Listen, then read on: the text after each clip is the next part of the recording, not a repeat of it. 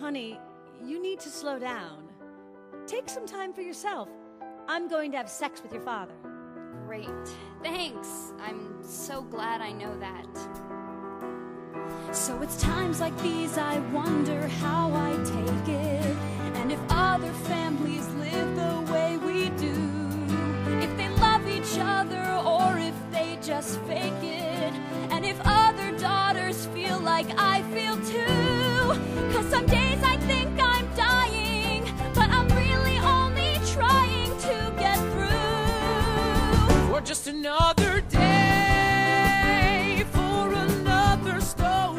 胡言乱语，想说就说。欢迎来到新一期的一车烂话节目。今天我是一个只想做个正常人的烂木头。我是看完近乎正常，在剧院里面好久没有这样哭得撕心裂肺的车厘子。我们一开篇怎么就这么沉重？好像刚刚从剧场走出来，舞台上是不是还死了人的感觉？死了人可还行？没有死人，没有死人，这是一场没有一个人死在舞台上，但是我们在台下哭得死去活来的戏。没错，这是为什么呢？太奇怪了。因为其实对于我们两个人来说，这不是第一次了。我第一次看这个戏，应该已经是二零一八年的事情。过去了三年，嗯，我居然哭得比年轻时更厉害了。嗯，其实我也是这样。我在一八年也看过《近乎正常》这部音乐剧嘛，嗯但是我在那个时候、那个年纪看这部戏，我的感受和感触都没有那么深。但是这次不知道为什么，嗯，去再再一次看，走进剧场看这部戏了之后，我就。嗯，有特别多的感触点，我觉得可能是因为就是自己的人生经历跟人生境遇会不太一样，比那个时候，然后很多那个时候嗯看不到的角度会在这次又重新的看到，然后我觉得。嗯，因为我在第一幕大概前十分钟的时候就就哭出来了，就是对我没发现啊，对我这么一个在看电影、看剧都很冷漠的人来说，哦，这个戏真的是你能想象吗？我在剧场在这种公共场合哭到撕心裂肺，餐巾纸用了一张又一张，我还问你借了一张，对，就就我比你更冷酷好吗？对，就真的还挺难想象的。对的，为什么今天节目一开始两个人就如此的低频哦？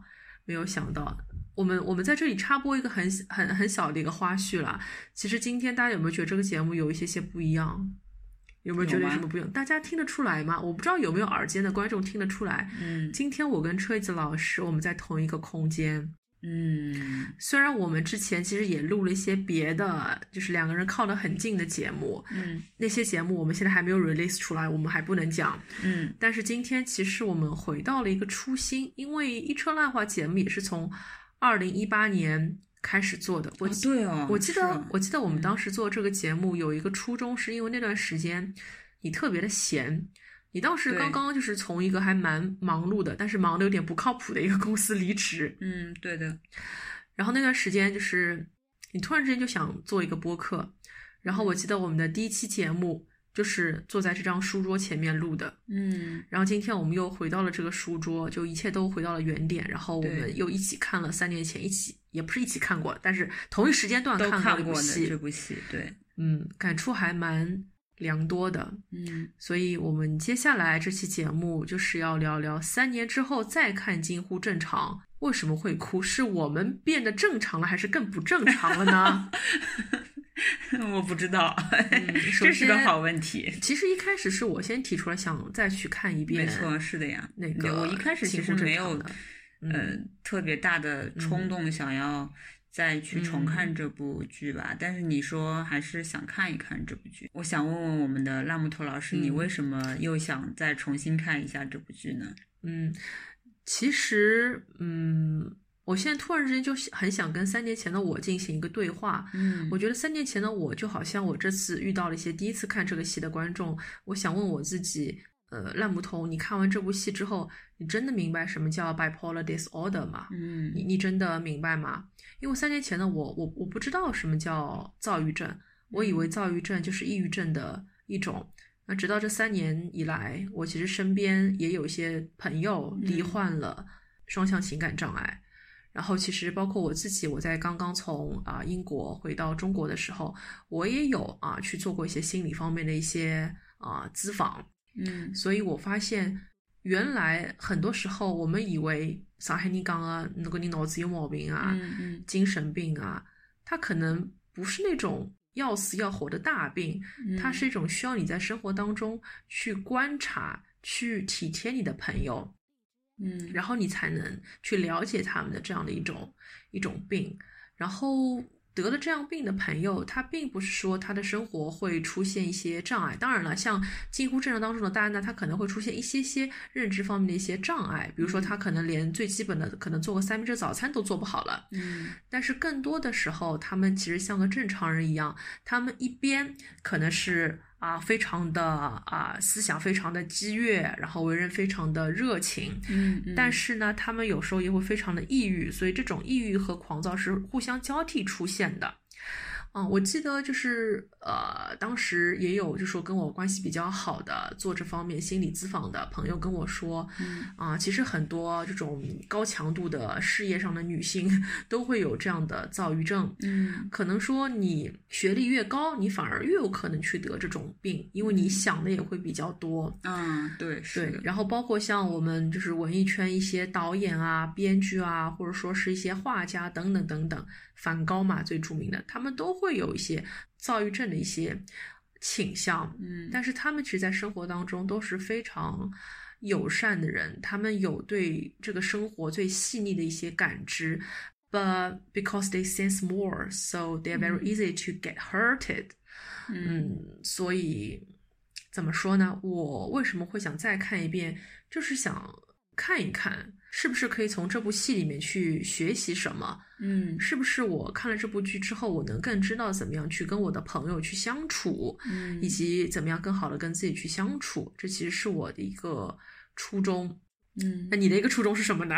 你是你刚开始把我否掉，你说不要去看，票子太贵了。哎，对，就因为我的身边的几个朋友这次，嗯，也重新去看了一下这部剧嘛，我就觉得，嗯，这个剧其实它得了这个普利策戏剧奖，嗯。它嗯名声在外，我觉得它肯定质量，就是它这个剧作质量上是很有保证，它才能。嗯够一举获得，因为它是个很年轻的嗯。戏嘛，对吧？然后它的它的历史可能也就那么十来年左右，而且其实青木他们一他们一嗯。直做的戏就是能够常嗯看常新，能够嗯。反复去观看，而不是嗯这么简单的一个故事嘛。所以我觉得可能嗯还是得再去看一看吧。然后果然果不其然，我觉得这次看真的是看到了嗯很多在三年前自己嗯完全没有感触的一些点。我甚至觉得我三年前我不知道在看个什么东西，感觉白看了。这个戏第一幕上来，女儿就唱到。说不知道别人的家庭是不是都这样，嗯。还是只有我们家是嗯。这样？妈妈长期的因为嗯。患病，所以每天都不晓得在干什么，可能也不够关心女儿。嗯。啊、然后，因为女儿也是知道说她、嗯。他他们家曾经她的就是哥哥，嗯，她曾经有一个哥哥，但是在很小的时候嗯。就离世了。但是嗯。他他总觉得他们家就是。嗯，虽然爸爸很努力的在维持正常，但是他嗯觉得他们家就是不正常的呀，不是一个正常的家庭。但是嗯好像大人们都闭口不谈这件事情，那他能怎么办呢？他也只他他只能付诸于学习，就是让自己的成绩更好，就期盼着可能父母能够更关心他，能更看得到他。但他始终就是觉得这个家里面好像出了那么点儿问题，就不太正常。就很多的中国的家庭可能嗯也是这样子，因为我们中国人你知道表达情感不是特别在行嘛，嗯。很多事时候，很多情况下都不善于去把自己的情绪嗯。所表达出来，特别是我觉得里面那个、嗯。这个爸爸 Dan 的这个角色是也是一个蛮典型，有点类似于中国式父亲的那么一个角色，就是他在外面挣钱养家，嗯。然后他可能对他的妻子嗯。情感上没有那么多的呃能够支撑的地方，他自己在这个剧中也唱到说，哎，我都不知道我老婆每天在想些什么，他说的话我怎么听不懂。然后他是一个，嗯，但是他他是一个很好的人，他很爱他自己的妻子，他知道妻子这么多年来得病，但是他不离不弃，但是他始终可能没有真真正正的想过去要了解妻子的呃所思所想，然后在情感上。给他一些宽慰啊，或者说是怎么样，而是而是说，哎呀，我希望你能够好起来，我希望你能变得正常，我希望我们的家庭是一个完美的家庭，每个人都过得很好。但实际情况可能也并不是这样。我觉得就在就是对我们国内的一些家庭来说，也是这样，有一些伤痛，有一些小时候的。可能家庭阴影啊什么的，但是我们不太习惯于去诉说，不太习惯于去把这些事情讲出来，而是可能嗯。很多子女对呃家长可能就是一个容忍，或者说是一种怎么说默默许，然后默认的去说沟通不了就不沟通，这样子。长期有的时候问题就会。嗯，在现在的社会，就是冲突会更激烈一点嘛，我是这么觉得。所以我觉得这个，嗯，这个戏里面的一些人物也是能跟我们中国的家庭有一些、呃相似的地方的。嗯，其实可以说它是一部大女主的戏啊，因为嗯主要是讲戴安娜这个妈妈和她的丈夫。两个子女，还有医生，对等等之间发生的错综复杂的关系。我们手边其实有一本场刊啦，嗯，我们来看一下它一些复杂的关系。妈妈戴安娜和爸爸是互不理解。妈妈非常依赖那个其实已经去世，但是存在她精神世界当中的儿子加布。他今年已经十八岁了。嗯，爸爸逃避着这个叫加布的儿子，但是儿子永远想证明我存在。嗯嗯，爸爸会忽视女儿，女儿又很羡慕哥哥加布。然后呢，妈妈和他的这个医生风医生和郝医生又有些暧昧不清的关系。我非常喜欢这个剧的原因在于，其实你会发现，当一个家庭当中一人得病，没有一个人可以幸免于难。一个人得病，得病这是一场风暴，每个人都被悬悬进了这个风暴里面。当然，像这个亨利啊，这个女儿的男朋友，到最后仿佛也像这个家里面的一个一份子一样，参与到了这件事情里面来。嗯。然后到最后，每一个人其实都像是经历一个旅程一样。爸爸作为一个一家之主的一个地位，后来发生了一个坍塌，他发现原来自己心里面那一关也没有过去，他甚至希望呃儿子这个鬼魂你不要缠上我，嗯，你你不要来缠上我，觉得反而是女儿最后仿佛是走出来了，因为女儿最后也是得到了亨利的一个陪伴。嗯，我记得很。那个感动的一幕是说，啊、呃，如果我也是个疯子，你还会不会要我？女儿对亨利她的男朋友说这句话，嗯、对吧？对，然后亨利是最后把她抱住，说，嗯，不会的，会一直陪你走下去的。然后为什么我在第二次看的时候会对女儿娜塔莉这个角色这么的有共鸣？是因为很多时候妈妈在唱的一些歌的时候，其实都是在 echo 她女儿的新的恋情。嗯嗯，比如说她女儿。可能刚刚开始跟 Henry 有所暧昧的时候，他妈妈就会想起啊，当我像他这个年纪的时候，我也是个小女孩，我也有很单纯的梦想，我很早就跟就是孩子爸恋爱了，然后很快我们发现有个小孩儿，嗯，他说这会不会是个错误呢？爸爸说不，为什么觉得他是个错？他也许是个对的选择。嗯，就很多的一些闪回和现在的一些对比，让我对戴安娜这个角色其实产生了更多的一种。共情，所以说到母亲的这个大女主戏啊，又说到催泪，不禁的想到，我们今年贺岁档也有一部 非常催泪的跟母亲题材有关系这个电影，而且这个电影里面的这个妈已经成为了国民妈。嗯呃，这部电影其实说实话，一春烂话之前有有想过要做这个选题，嗯嗯然后大家都知道吹子老师是我的领导，在这个节目里面他是我的领导，他说：“哎，烂木头，你去看一下这个电影吧。”然后我也去看，咱们回头去录个节目。然后我就听你的话，我就去看了。嗯，然后看完之后，我就在豆瓣上打了个一星你打了一星啊？啊，对的，我打了个一星。然后我打你是两星左右，没想到你就打了一星。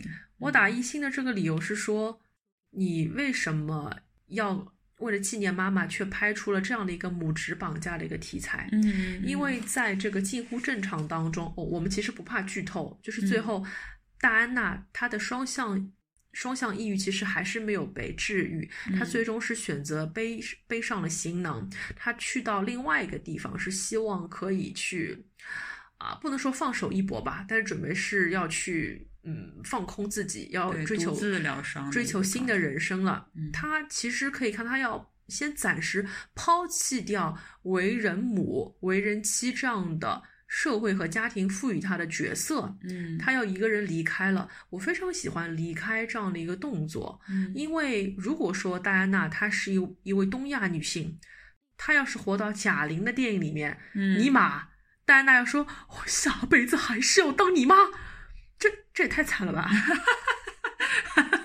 就是就是你你你想象一下，就是如果嗯说这部电影以后有机会是可以到北美去上映，嗯，然后你让嗯老美的妈妈妈就看这个电影，我操，看到最后，我连投胎转世重新年轻一把，还是要帮你去兜底。就这嗯是一种、这是一种什么样的心情？就是这个母亲她永远逃离不了母职，这就是一种绑架。嗯，这是一种身份的绑架。但是我觉得我三年之后我看懂了一点，就是这个女人她能够背起行囊出发，就就像是易卜生的《娜拉的出走》里的娜拉一样，是有一个空间，然后社会的一个包容度和丈夫的一个理解，可以让她选择我离开你们没有关系。我也许会有病好的一天，但是如果我还继续留在这里，这个家里面没有一个人会得到幸福。嗯所以这是我还呃觉得三年之后我还蛮看得懂的一点，所以越发想回豆瓣，呃，把那个电影改成负分呢。嗯，对我我在看这个《你好，李焕英》这部电影的时候，也是觉得说，嗯，因为其实我觉得更多的那个电影是对我们传统的那种任劳任怨的这个母亲的形象的一种赞美和和讴歌嘛，但是它很多的点切的。就是只只有母亲单一的付出嘛，你嗯。感觉母亲都有点像一个工具人，因为其中有很大的篇幅都是贾玲嗯。在跟沈腾就是嗯、掰扯，然后怎么怎么样，想要让他妈妈更幸福或者怎么样子，感觉其实就是母亲的那个、嗯。这个青春，她并没有好好的嗯。去挖掘她的母亲。为什么跟他的父亲在一起啊？嗯就里面有很多故事，其实我还是不晓得的，嗯就是感觉还是是以他自己的视角为主的。母亲到底怎么想？为什么？嗯对吧？是在什么情况下有了他，或者说母亲，嗯、当年在青春的时候想要干什么，非常不明确的一个一个内容。但是在这部《近乎正常》里面，嗯就是你还是能充分的感受到，呃，妈妈与这个家庭之间的，嗯，拉扯也好，然后怎么说，他自己的一种自我挣扎也好，他和这个家庭关系的变化也好，你都能在这部戏里面看到的比较清楚。而且这部戏里面的其他的每一个角色，他们其实都是复杂，都有两面性的。呃我们很多的音乐剧，有的戏其实太简单了，但是这部戏的话，它嗯，其实不怕说把这个戏的很多的层次啊，把它做得够深，因为你看这里面妈妈她全职太太已经很多年了嘛，那她也是可能吃药也是吃了挺多年了，但是她在这个中断的时候，她就会选择说能不能我就把这个药给。扔掉了，我就不要去管说我能不能治愈这件事情，而是就放手放开和他试着共存行不行，然后能找到自我，然后最后有勇气离开这个家，而去独自疗伤、独自成长的那那么一个嗯人物弧光嘛。那像爸爸其实是一开始执着于。嗯，把这个家庭打造成一个他心目中完美的家庭，而去粉饰太平，而去不诉说，嗯，他们去世儿子的存在嘛。他中间也是一直希望他的妻子可以治愈，然后当他的妻子接受电击了疗法之后，回到家里面，嗯，有一部分记忆缺失，他就很想把美好的那一面。的记忆全都重新的填到他妻子的这个记忆里面去，但是当他妻子还是想起了他去世的儿子的事情的时候，他自己也是有一个非常痛苦的挣扎的那么一个过程，然后包括女儿也是嘛，就。他在面对自己，她原来是乖乖女，是个好学生，但是她知道他们家确实一直有点问题，所以她到后来也自我挣扎，去嗑药，去 party，然后跟着 Henry 学坏。找自我，然后他跟他的妈妈之间也是有一些嗯拉扯，或者到后来是走到了一个能够互相理解的，有那么点理解的那么一个情况。我觉得就是这部戏里面嘛，每一个角色都不是工具人，都很有深度，所以你在这个剧情不断推演进行的过程当中，你就会看到很多方面。其实我觉得都。可能是你能够去感同身受的。就我的一个朋友前两天也去看了嘛，然后他说，嗯，他看到的点是因为他在嗯，就是去年二零二零年的时候，自己的就是嗯，职场上面可能也不是特别顺利，然后他自己也陷入了一些抑郁的情绪，所以再去看这个戏的时候，嗯，能够理解到。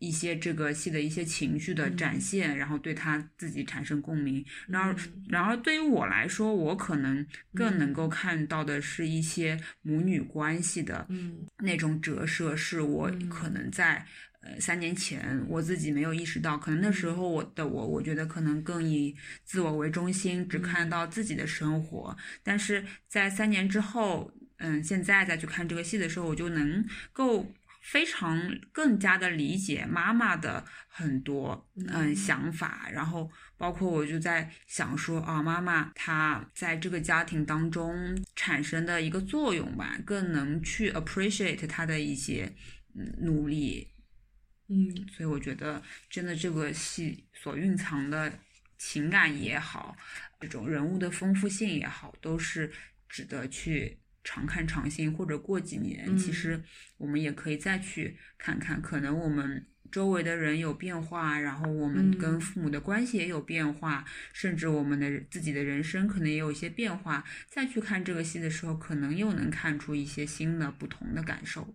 嗯，我很同意前面车厘子老师说的，就是其实我们现在市面上。像这样的戏其实蛮少的。对，一方面它是一个讲中年妇女的一个大女主的戏，嗯，然后七木人是这个 CEO 杨佳敏还开玩笑说啊，谁会在一个中年女人的悲惨生活呢？但是其实我发现这次去上海文化广场看这个戏的群众啊，还是蛮偏年轻化的。嗯，可能也是因为疫情的一个关系，其实今年没有像往年一样有这么多的原版的。卡斯或者巡演卡斯可以来到上海，所以这个剧可以说我们再去看的时候已经是一票难求了。嗯，我觉得为什么现在人现代的人除了它本身质量很优秀之外，为什么大家会愿意去看这样一部戏呢？其实我我就想到之前也是我的同事跟我讲过一句话，叫做“看见即治愈”。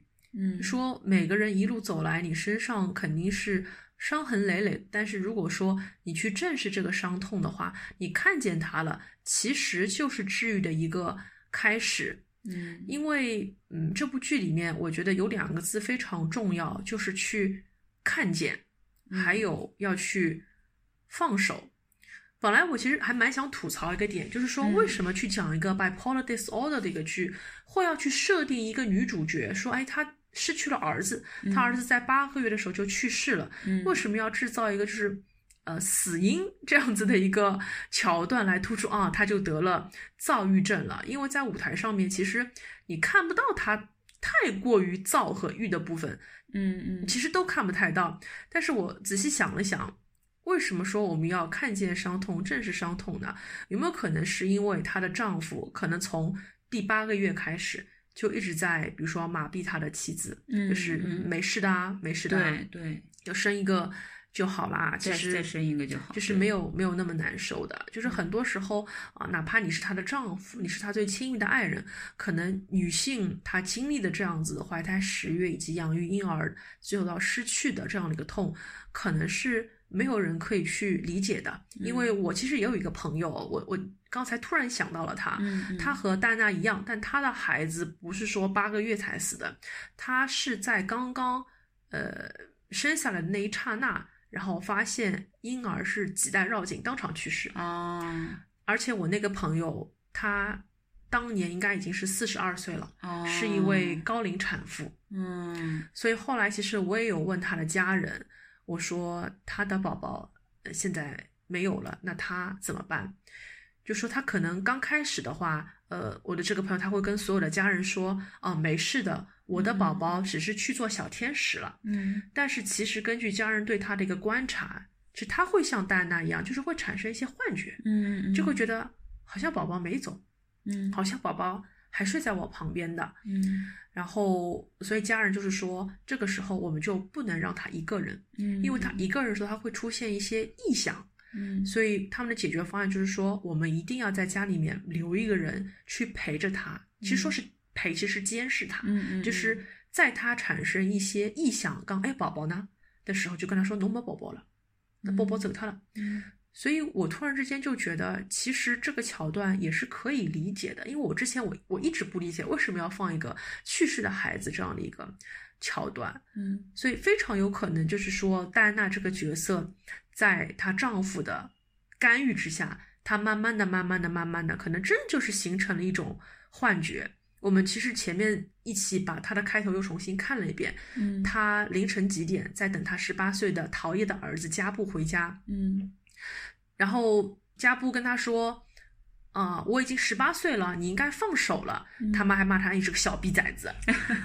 但是其实重新看一遍会觉得，哦，其实这不是一个妈妈在幻想啊，我有个十八岁的儿子，嗯而是他可能每天都在这么做。他每天都在等他这个儿子，他就慢慢慢慢在幻界里面把这个儿子等到十八岁了。但是其实儿子想跟他说的是，我已经死了十八年了，你该放手了。嗯，所以这个 let it go 不是让我长大，而是就让我走吧，嗯让我从你记记忆里面去离开吧。所以这肯定会是一个伤痛。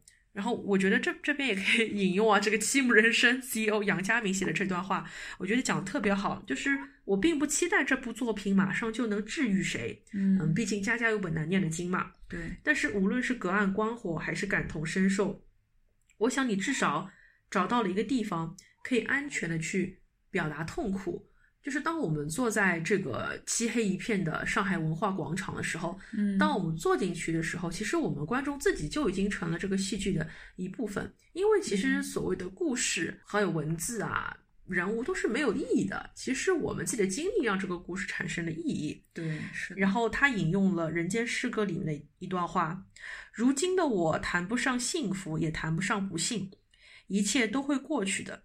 在所谓的人世间摸爬滚打至今，我唯一愿意视为真理的，就只有这一句话：一切都会过去的。所以真的是需要时间来治愈这个家庭。但是我觉得放手是一件很必要、很必要的事情。就是有时候放手会比纠缠更更好，因为我最近其实也自己搬出来一个人住了，嗯嗯。就是我跟我自己的妈妈分开也有大概一个月的时间了，嗯。我很少回去看我妈妈，但是这段时间里，我觉得好像我我我稍微就是能够嗯 relief 一点点一点点，因为中国人传统文化当中就是一家人一定要啊、有一些羁绊啊和纠纠缠，但是我我其实这次我也是想试着呃独立出来，然后看看是不是一家人我们分别去治愈自己啊、日子会过得更美好一些，嗯。但是我我也还没有找到这个答案，我也还在修炼当中。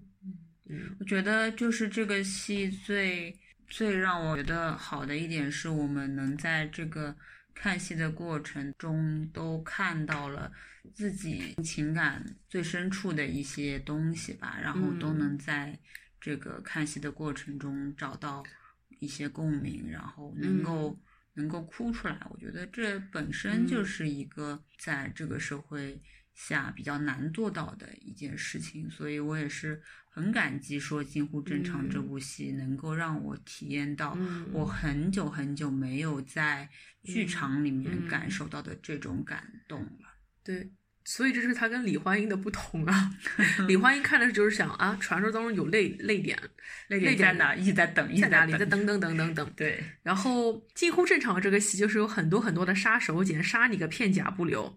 就比如说刚开始你开始在我旁边哭的时候，我觉得啊咋啦，咋咋了？结果一会儿他妈妈唱到我们都是小孩，我们怎么去带小孩的时候，我就啊对，对我也是那个点，就是哭出来了，就、嗯就是其实就是这样子的呀。有的时候就是我们自己嗯都还是就是很在比较年轻的时候，嗯。就可能有了小孩，就是像我们身边的有些朋友一样嘛，嗯然后你很多情况下初为人父母，你也是第一次做父母，你怎么可能就这么熟练，对吧？所以犯一些错错误也挺正常的。对他真的是这个戏里面的很多点都能够把你内心深处的一些情感所勾出来，然后让你自然而然的就就感动的哭了吧？嗯，对的这样的。没错。然后接下来我们要不要来谈一谈，就是这部音乐剧里面有哪些片段你还蛮喜欢的？其实刚才已经嗯讲的差不多了吧？可能还有一一段嗯是我也在当时看的时候嗯比较有感触的，就是妈妈嗯跟爸爸的嗯对话说：“你不懂我在想什么。嗯就是他不停的在那里唱，嗯，你不懂，你不懂，你不懂我在想什么。就是其实让我有想到我自己的父母的家庭可能也有这种情况出生，因为我爸爸其实是一个。嗯就是怎么说，还不太会表达感情的那么，就很像里面的那个，呃，爸爸蛋嘛。全世界的爸爸是不是都一样啊？一个学校毕业的。嗯，也不一定，有些爸爸是还蛮蛮活泼，然后蛮会开玩笑，但是就我的那个家庭里面，我父母因为都是那种嗯比较正经严肃的人嘛，他们很少在就是家庭里面小我的小时候就是开玩笑啊，然后在那边说说笑笑跟我。嗯，交流感情啊什么的，其实我们家就是不是这样的相处模式嘛。然后我就想到，就是有的时候我妈妈她也会，嗯，跟我爸爸吵架，可能其实也不是一，就是说很大的那种矛盾，也是一些鸡毛蒜皮的小事情。那那可能他，嗯，吵架的点就在于说，嗯，我爸爸就是在情感上面完全不能。给他一些安慰啊，或者说是有的时候吵架就大家想努力的争个你对还是我对，嗯，谁谁对谁错，但是你知道女人有的时候其实就是想求个情绪上的安慰嘛。那其实有的时候在，你就让我在想到说我在，呃。可能剧里面 Natalie 的那个年纪，嗯、我其实没有能够当嗯我妈妈的这个贴心小棉袄的这种角色。嗯、我其实当年没有这个 Natalie 的那种觉悟嘛。嗯、那我可能更多的是一个，就是只有她的叛逆，然后只有她过过自己的生活，觉得全世界的人都不理解她的那种心理。但是我很少真的会去理解我的。妈妈就是跟我爸爸吵架的时候，她她到底想要点什么嘛？所以我觉得这也是我看这个戏就是比较感动的一点，就是剧里面的娜塔莉，她最后跟她的母亲其实，呃，也能够理解理解了她的母亲的一些对家庭的付出，然后对她的一些照顾吧。她妈妈，嗯，就还是很想要做好母亲的这个职责的。反正我觉得看这个戏。确实也是让我嗯感受到了很多之前在还年少无知的或者说前两年呃没有看到的一些视角吧。然后我也希望说，嗯，如果有机会，如果我的心理能够再更强大一点，呃，以后有机会带我的妈妈进剧场，嗯、在下一轮、嗯或者说是以后的时候，能够嗯一起去看这部音乐剧。唉，我觉得我们今天这期节目真的录得非常之深沉，是的，就是一车浪花节目从来没有做过一期这么深沉的节目。然后我们其实一直没有聊那个我我自己还蛮喜欢的一个角色啊，嗯就是加布 Gabriel，嗯 Gabe，其实这个角色是我当年第一次看的时候，我印象最深刻的那个一个角色。嗯呃当然，我们这次第二第二次看，由于某种原因，我觉得这个 加布演的好像有点不得劲儿。嗯这个什么原因我们就不说了。但是我当年第一次看的时候，台上这个小伙儿，我其实已经记不清楚我看的是谁了。但他是一个就是嗓音条件非常好，然后活蹦乱跳的一个小伙子。当嗯他在唱这个《我存在》的时候，呃，真的现场气氛是非常非常燃。所以作为一个就说台上唯一一个像亡灵一样的角色，嗯车子老师对这个角色有什么印象吗？因为我自己其实对这个角色还蛮有感情的。嗯，我其实觉得这个角色他也有，他即使是个亡灵，他即使是个想象中的人物，嗯但是他其实也有自己的，你觉得他有独立人格？你觉他得其实有，你觉得你觉得就是他或者说是作者让他要嗯就是有有一些人物弧光，然后。嗯呃，让他也也能够就是给这个剧更加的嗯。饱满和起到一些作用嘛，因为他其实是拉扯这个妈妈这个角色，拉扯他自己的母嗯。亲的一、一个力嘛，对吧？他的父亲想要把母亲拉回正常的那个嗯。坐标轴的那那一边，然后他拼命的想要把母亲拉回不要忘记我的那一边去，所以我觉得他这个角色，嗯，在感觉上应该是一个其实蛮有点点邪气的那么 一个，因为他要强调他存在，那他其实是个亡灵，对吧，他不应该存在。我哪能讲法讲法想到艾丽莎白史里向个死神了啦？啊，对对对对对，有点，有点，有有有一点点是这种感觉的，我觉得。其实我第一次看的时候，我真的是把它当成一个具有自己独立人格的一个角色来看的，嗯只不过是死掉了而已。但是他很想生活在这个世界上。但是我我第二次看的时候，我我在想，嗯有没有可能他在里面就是成为就是说一种病因，他演的就是一种病因，他演的就是一个病灶。嗯，他可能其实没有独立人格，伊也就是讲我们要把它给斩草除根。所以你看到当戴安娜她捡到了她小时候给儿子那个八音盒，嗯最后被她的老公给扔掉的时候，嗯儿子也没有办法，就只能从舞台上消失呀，就默默的就走到黑暗里面去了。嗯所以这个角色其实最后也没有一个交代，就只能在最后大合唱的时候再出现一下。没有，他后来就到了父亲的梦魇里面去了呀，就父亲开始变得不太正常了，搞得不是像他举故事一样的啦。就是有点这种感觉，就是他其实。嗯，好像是中文版，他还是做了一些情感上的升华跟提升，就是说最后一首歌是，嗯，就还有光嘛，就是嗯我们要有光，要有希望嘛。但其实原版，嗯，没有那么的光明的一个结局，还是比较灰暗的一个结局，就是母亲出走，独自疗伤，然后父亲反而是被这个儿子的亡魂缠上了，然后也也可能患上了一些抑郁症或者是双向的这种病症嘛。但其实这个家庭并没有真的好团结起来来，对，没有团结起来说，嗯呃，一切都会变得好。嗯，所以加布的这个角色的存在，也是因为他爸爸当时心里面也没有完全的 get over，嗯但他爸爸也还是得让妈妈赶紧正常起来，所以就说这一家人都没有很正常。但我还是很喜欢他这个标题叫做 “next to normal”，对，就是也不用很正常，只要近乎正常就好。是的，是的，嗯对，就是这个 Next to Normal 就让我想到还有另一部比较有名的电影，叫做就是讲纳什那个数学家，美丽心灵啊，美丽心灵，对他其实就是一直有一个那个幻想当中的朋友，他嗯挥之不去嘛。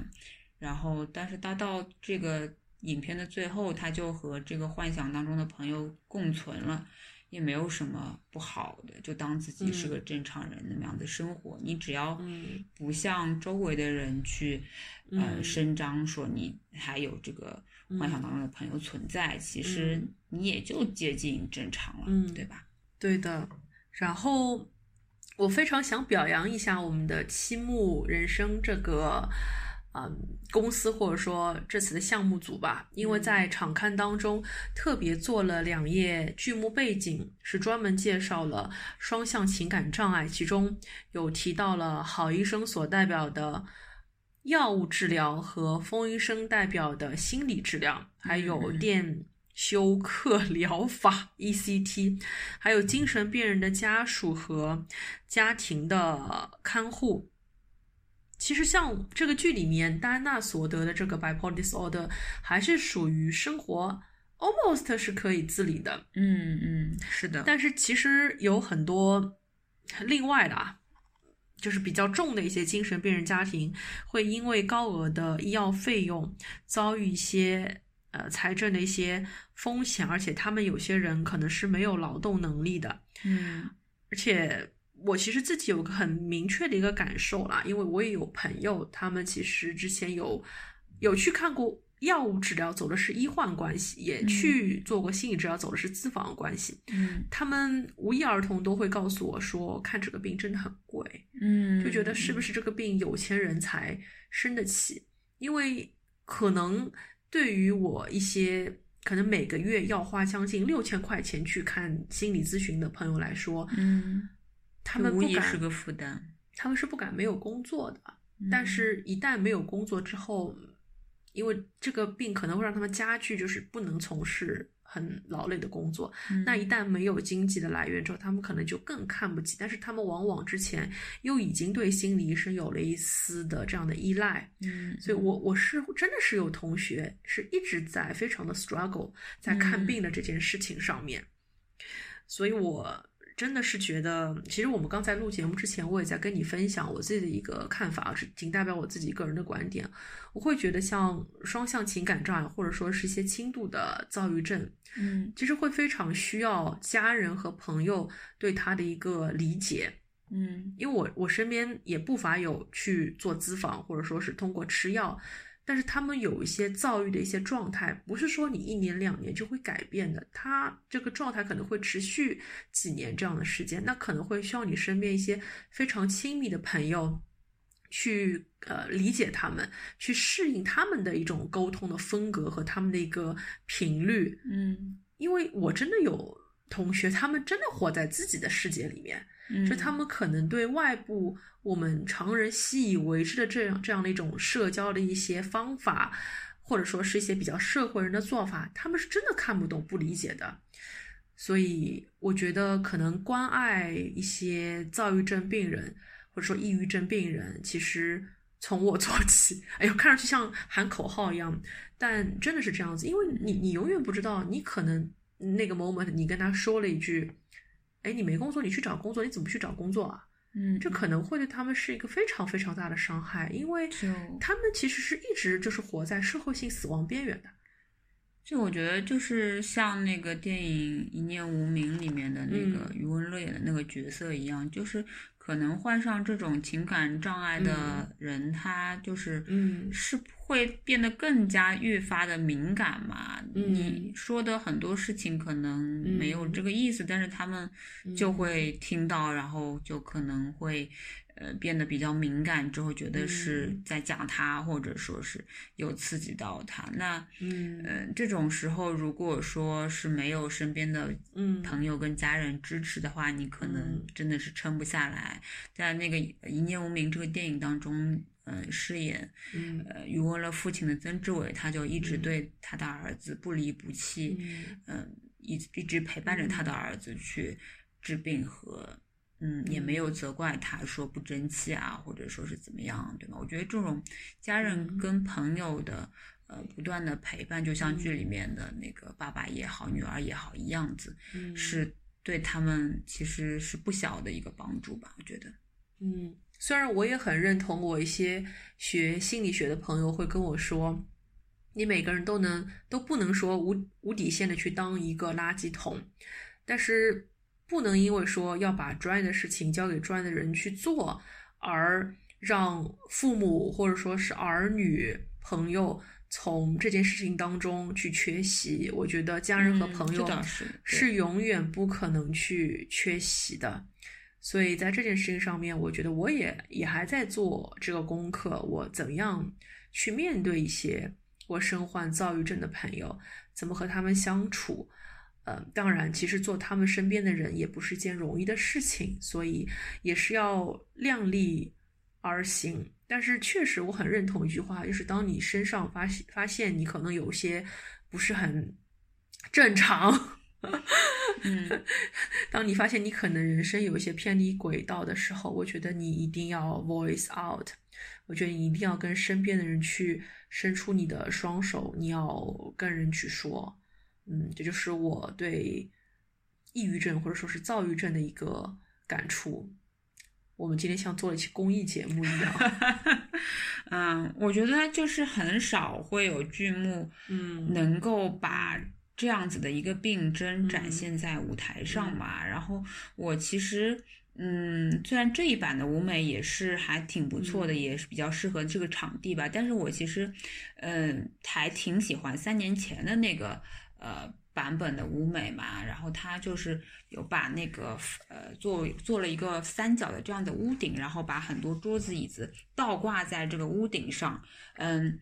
我觉得就是这个剧也让我们能够认识这一个，嗯，这个病的，就是说表现是怎么样呢？我就很少会有一个戏剧作品这么，嗯，清晰的在展示这样身患这种呃病症的这个人群，他们有一些什么样的心理活动，然后他们会有一些什么样的行为和认知上的一些变化。我觉得。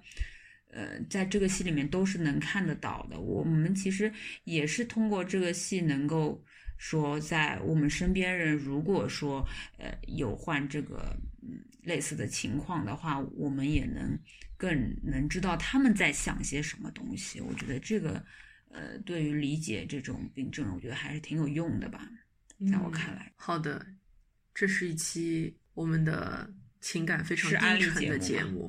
我们我们嗯，我们没有安利啊，我们只是非常客观的在讨论、啊。其实也可以安利一下啦，因为这部剧其实在上海已经结束了它的巡演，现在是已经来到了北京。对，所以我们其实还蛮希望更多人可以走进剧场去看这部戏，嗯，但是有时候我觉得还蛮遗憾的，因为在上海这边其实年轻人看的比较多，对，但是其实我我自己看戏的经验哦，在国外音乐剧的观众其实年龄还蛮参差的，嗯，就是我我一直在想象，如果说是我的妈妈这样年纪的人去看这部戏，她会有些什么样的感触？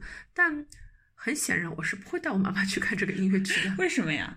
嗯，就带他们看看贺岁片嘛，差不多了。嗯，嗯 因为我我觉得中国人就是其实有时候对真挚的表达情感有一种羞耻感。嗯，就熊猫对的，我我因因为你知道吗？其实我这辈子人生当中第一次进电影院看电影是我妈妈带我去看的。我妈妈，我小时候第一部电影看的是张艺谋的《菊豆》，嗯，我妈妈带我去电影院看的，嗯所以我就会觉得，哎呀，好像跟妈妈一起看电影老老咪咪啊，就是看搿种老严肃的题材，老老咪咪啊。我跟我妈好像认认真真一起看电影，好像也就小时候她带我去看的一些这种什么名导的一些大作，嗯，但是长大之后，其实我没有，我就觉得很奇怪的，就是我们就是要一起面对一些很很坦白裸露的一些东西。嗯，我觉得母女之间是会有一丝丝尴尬的。尴尬。如果 我我对我我们家跟你们家可能也 也有点类似，因为就是你知道我刚刚讲的，我们家是从小就在一个非常非常严肃的氛围里长大的。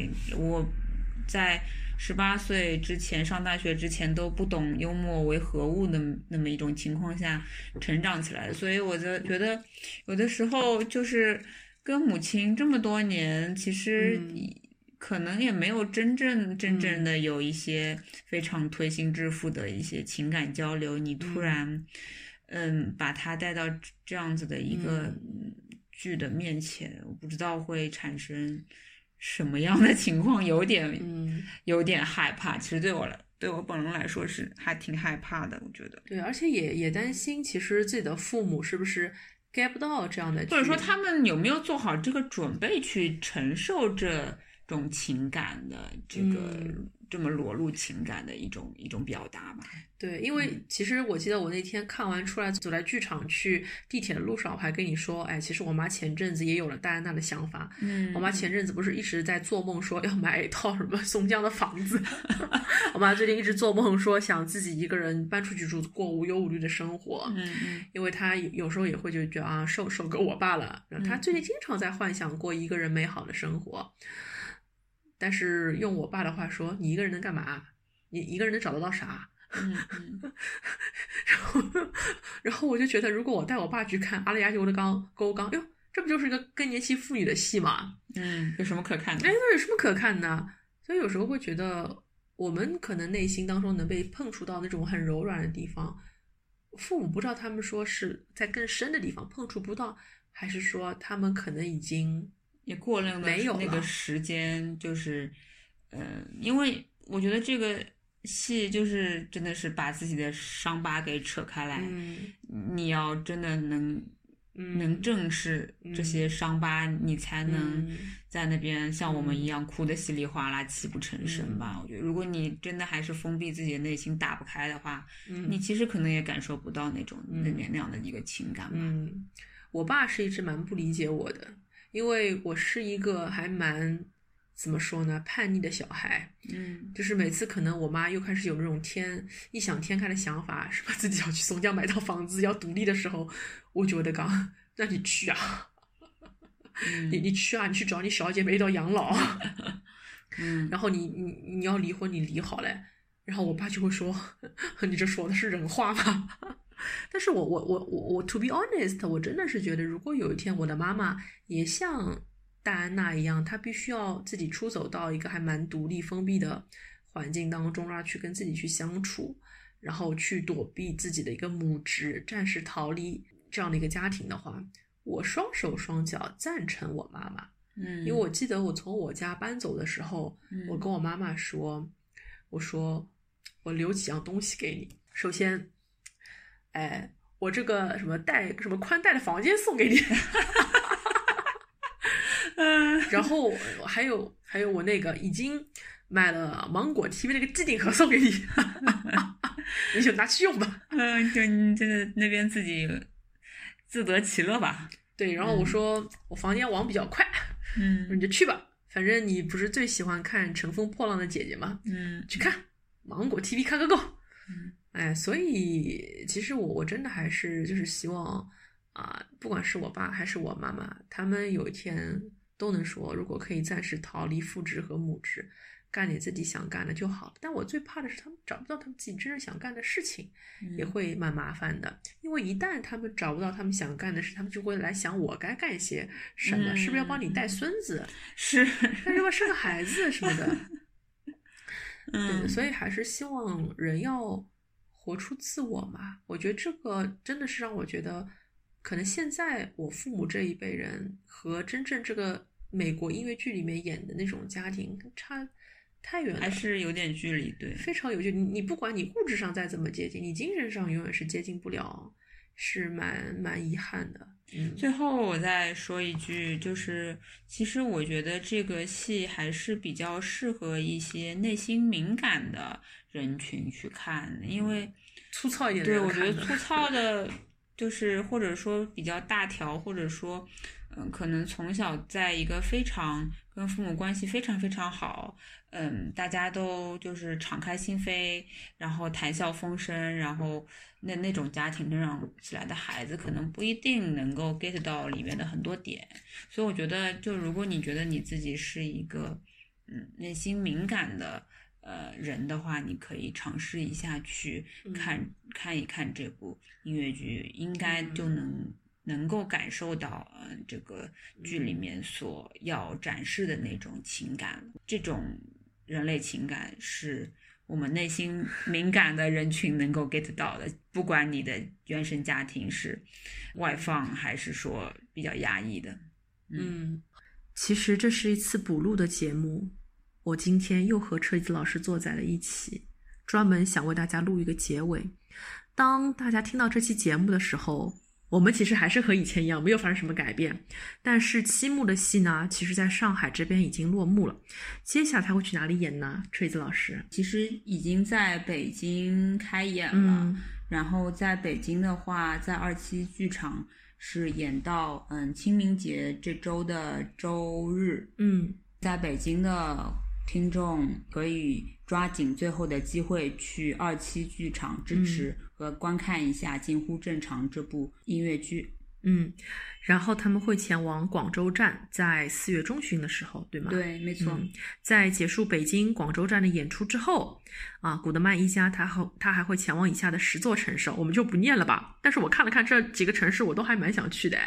武汉、昆山、诸暨、泰州、珠海、慈溪、福州都是好吃又好玩的地方，要不我们就。就是我们其实最近有做一些别的企划嘛，就是要去一些别的地方看一看。我突然之间就有了动力了。所以说，从四月份开始，然后一直到今年的六月份，整个春天到初夏的时候，有在这几个城市的朋友，你们都可以去看到七木的这一台《近乎正常》。我也很期待大家看完这个戏之后，可以回到一车烂话节目里面给我们留言说，嗯，真的不虚此行。在二零二一年的第二轮巡演，预计是会在今年下半年的九月份开启。那如果上海周边的听众，嗯，错过了呃第一轮的巡演的话，也可以等待九月份他们再度回归上海演出。嗯，到时候我一定还会再去看一次。好呀，期待有不同的卡司，或者期待朱福老师，你能看到朱福老师。你怎么把我心里话说出来了？这我们不能对人家有有任何这种嗯那个什么偏好的呀，这讲出来老老咪咪啊，我不好意思呀。其实每个人演的都很好的，不能有这种偏好的，很不好的。假哇假哇，我我是蛮虚伪的，我承认。嗯，好啦好啦，就不论其实因为这这部戏的质量还是不错的吧，不论你是嗯冲着哪位演员去看，我我们都希望。嗯，你在进到剧场之后有一个很好的观剧的体验吧。今天的节目就是这样啦，欢迎大家关注我们的官方微信公众号“一车烂话 Rotten Cherry”，获取跟节目相关的更多图文内容哦。一车烂话现已登录小宇宙 APP、苹果播客、喜马拉雅、荔枝 FM、网易云音乐，欢迎搜索“一车烂话”订阅收听。同时，如果您想跟我们进行更多的互动的话，也欢迎关注我们的官方微博“一车烂话”播客节目，来给我们留言。我们会不定期的更新我们的节目预告以及主播的动态哦。那如果有听众想要再进一步跟我们聊天和说话的话，也可以发送邮件至 rotten cherry at 幺二六 dot com。我们要告诉听众朋友怎么拼吗？rotten cherry 其实就是烂樱桃的英文翻译。对，好期待呀！会收到表白信吗？会有人想多了，你想多哎，了，会有人在角落里偷偷爱着我吗？能留个言就不错了。呃，真的啊，嗯，还是有点期待的呀。没有人欢喜我看中我，哪弄个晓得？好的，好的。那在接下来的日子里，我们也会开通我们的听友群，敬请期待哦。我们有听友群啦，对啊，好棒哦！那今天就这样吧，拜拜。拜拜。I am. No, I know you know who I am. Just leave me alone? I know you know who I am. Why didn't you go with her? Cause I'm holding on. Let me go. And I won't let go. Let me go. Yeah, I want you to know I am the one who held you. I am the one who cried. I am the one who watched while you died. loved you. I tried pretending that I don't give a damn, but you've always known who I am. Gabe. Gabriel.